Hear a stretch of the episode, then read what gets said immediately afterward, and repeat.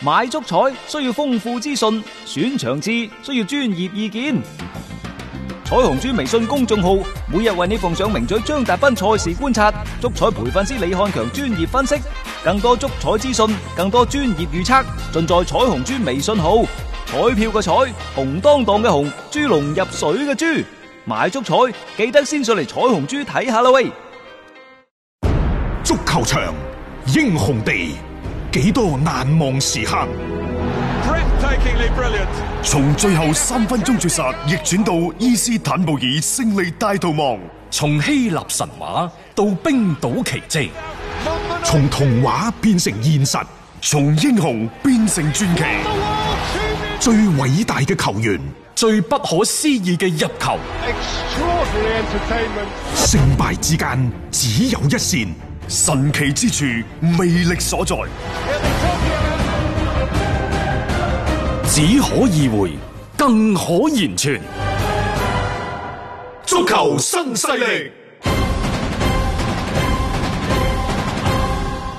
翻翻嚟係第二 part 嘅足球新勢力，我哋喺對上半個鐘頭嘅節目時間呢，最後講到咗就係、中超聯賽隊到底係屬於邊個嘅？嗯，而家呢，中超嘅投資人就認為中超聯賽係應該屬於中超聯盟，因為我哋係抌錢玩噶嘛。係我哋過去呢咁多年抌咗幾多錢啊？少則幾十億，多嗯則過百億。絕對有。我抌咗咁多錢，我都唔可以將呢一個中超聯賽嘅所有權收歸己有，我哋成立一間中超聯盟嘅公司去嗯即係自己話翻自己嘅事啫啊嘛，係啊去去處理呢件事情。嗯、但係中國足球協會就始終都強調以及係認為一點，佢就覺得呢中超聯賽係應該屬於中國足球協會嘅，因為嗯中國足協係職業聯賽嘅初始所有者。係佢一手一腳建立起身嘅。所以而家講到呢，就第一呢、個聯賽嘅屬性，嗯，呢、個聯賽到底係屬於邊個嘅？係呢個係雙方一個最根本嘅分歧。嗯，此為之權也。係第二就係利。你咯，啊冇錯就係嗰個最到最後邊個可以攞到嘅嗰個蛋糕嘅嗰個份數最大嘅 最大嘅利益得着嘅，呢、個就係我哋睇到一個好表面嘅現象咯，即係權同利喺呢度互相嘅一個交割啊，互相嘅一個碰撞。誒，因為你一涉及到一講到話權力嘅重新嘅分配，勢必亦都影響最終嘅利益嘅分成。所以喺呢一個點上面，一直我哋嘅足協同俱樂部國家嘅代表呢，係未達成過一啲嘅共識嘅。即係呢個就係點解一直喺呢一個問題上面反反覆覆都唔能夠搞掂嘅原因。所以呢，即係究其原因，我都話對照 CBA，你就太清楚啦。啊，因為誒、呃如果好似歐洲嗰啲即係足總咁樣，嗯西班牙足總、英格蘭足總、嗯意大利足總，你咪打嚟打去，咪意大利杯、誒、足總嗯杯、西班牙杯，係然之後國家隊嗰陣時，你係出嚟抱抱。當然啦，即係英超聯其實每年都有一啲分紅係俾英格蘭足總嘅。有嘅，即係而家中超聯盟嘅意思，你係參照人哋咁咁樣做啦，嗯嗯。嚇、啊按照人嗰套咁行嚇、啊即係即係，所以就足足協係作為一個做分成嘅其中嘅一個股東，就係、僅此而已嘅啫。咁就足協好似諗來諗去都諗唔通呢一個。點解推唔喐呢？嗯即係我哋而家聽到嘅呢，似乎係一面之詞。嗱，足協嘅嗰個回應啊，顯得有啲蒼白無力。嗯，我哋睇到張力先生接受南都採訪嗰陣時咧，係擺咗好多嘅細節嘅問題出嚟，即係包括佢派住啲人，係然之後呢去到嗰度點樣開展工作誒啊？但係開展工作進展唔當去，又處理翻嚟，呢啲都係好細節嘅問題。足協呢，就堂而皇之咁樣就講俾你聽，哦，我哋都會係積極研究、推進緊啊啊快速推進嘅等等。嗯但係喺呢個過程當中，會唔會係中超聯盟想要嘅嘢太多，令到足協覺得冇辦法接受？你唔知㗎，因為談判嘛。嗯佢始終係一個相互妥協嘅過程。但係如果一個係天，一個係地，一個係南，一個係北，如果相互之間係冇任何嘅一個所謂嘅交匯點，又話冇太多嘅嗰個可以磋商嘅地方，咁大家停喺度咯。嗯但係中超聯盟，我總係覺得呢，佢佔據住喺球迷當中，佢佔據住一個道德嘅制高點。嗯，因為呢個係同你過去中國足球協會搞咗幾十年中國足球都搞唔起身。係呢個係大嘅背景係 嚟嘅。咪？咁所以呢，中超誒呢一個所謂嘅中超聯盟呢，佢就希望係更加獨立，嗯甚至乎同中國協足球協會呢一個平衡嘅組織，嗯而唔係而家嘅從屬關係。中超聯盟希望獨立自主去運營聯賽，就希望中國足球協會只係對聯盟進行業務嘅指導同監督。嗯，但即係話嘅意思呢，就係、你唔好管我，嗯你唔好理我，你就係無指論導就得啦喺人財物權嗰度，嗯你都冇搞咁多嘢。嗯中國足球協會就覺得呢個觸犯咗、觸碰咗自己嘅底線，嗯所以我就話喺有關談判嘅條件嗰度，雙方個差距可能太大，所以令到呢件事推進唔落去。嗯，呢、個就可能係一個根本嘅原因啦。即係就係即係有時有啲嘢呢，喺足協嘅角度嚟講，佢唔想分咗一啲嘅權出去，唔出奇。足協呢，亦都可能啞口難言，嗯，即係佢唔可以話將嗰個談判嘅條件公誒諸於眾啊唔。得嘅呢樣嘢。啊大家有冇發現呢？實際上南都所刊發嘅有關，嗯即係張力先生嘅採訪嗰度呢，係冇講到，即係雙方談判嘅一啲細節同埋條件，係淨係話嚟到而家冇傾啦。嗯但係到底有冇傾到？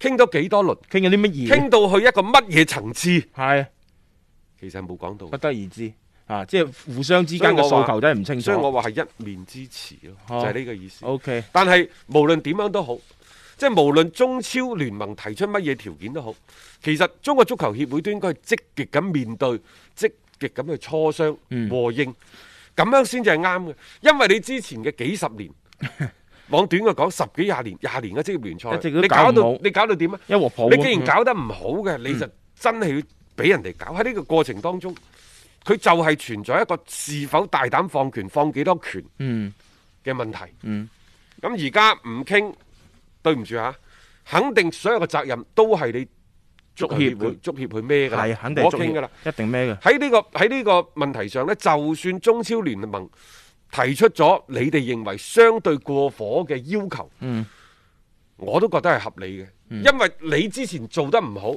嗯你就失去咗喺今次談判過程當中嘅話語權，就係、咁簡單啫嘛。係你係弱勢嘅嗰方嚟嘅，因但為佢偏偏認為自己強勢啊冇嘛錯，佢因為所有嘅輿論嘅導向都係壓晒喺即係足協嗰邊，即係覺得你唔變唔得啊！大家都期待住呢一種嘅改變嘅道理。我哋嘅足協啊，我都成日話佢為我哋中國足球、嗯為中超俱樂部操碎了心。點為之操碎了心呢？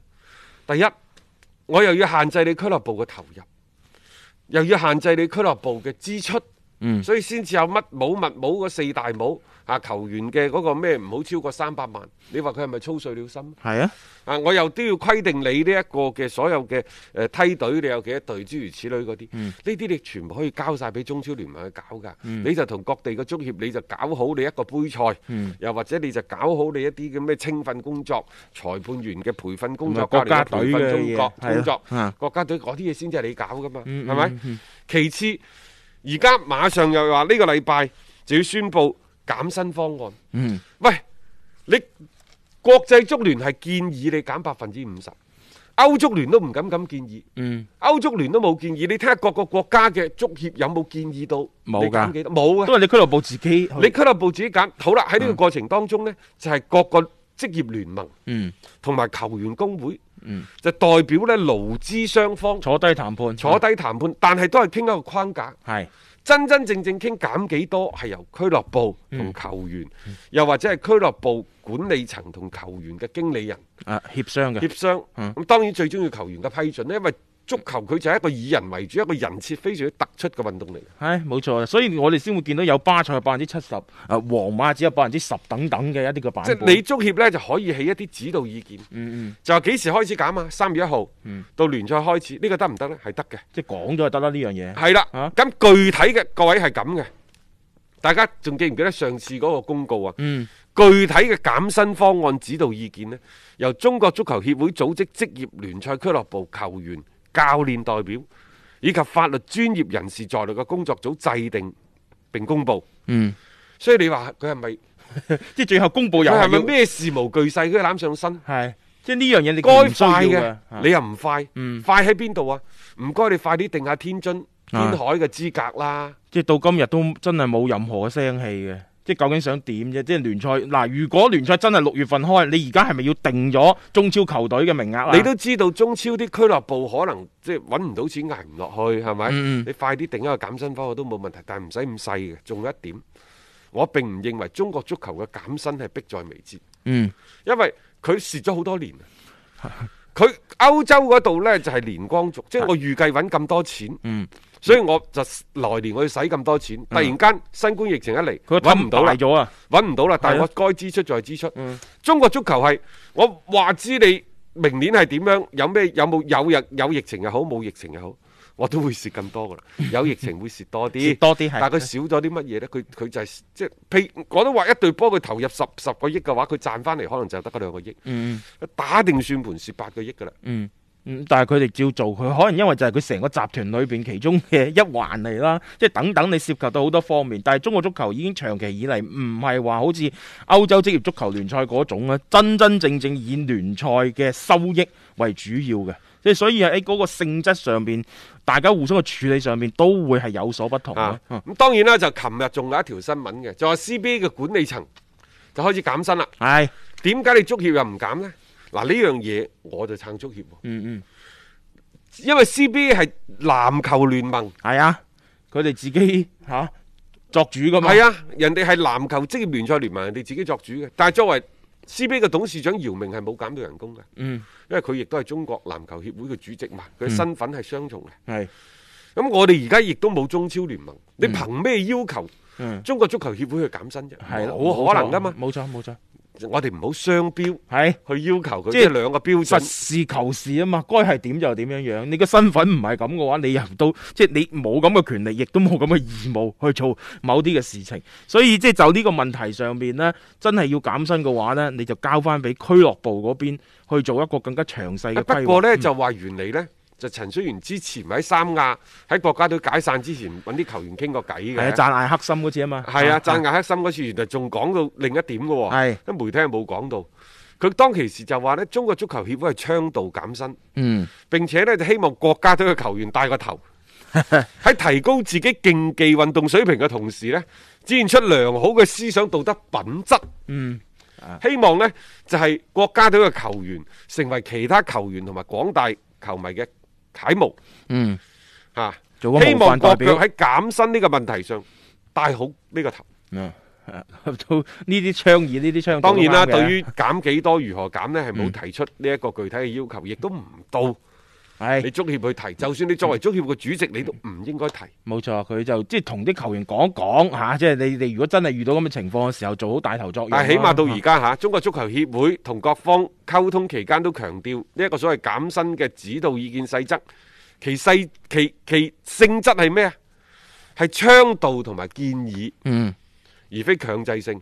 就好似中超嘅 G 十二，佢哋都係建議啫嘛，嗯加快推進中國係足球聯盟，嗯即係成立嘅建議，然之後建簽名啫嘛。係啊，佢又冇話即係逼你一定要去 即係點啊？而家馬上去做，又唔係強制性嘅執行，大家仲係有一個嘅磋商嘅空間同埋餘地嘅啊！睇啦，反正即係而家足協咧，我覺得都幾忙嘅。頭都大啦，最近啲事情都比較多啊，點樣樣更加好咁去處理咗呢啲嘅事情啦？咁啊，睇睇足協嚟緊佢嘅一個動作會係點啊？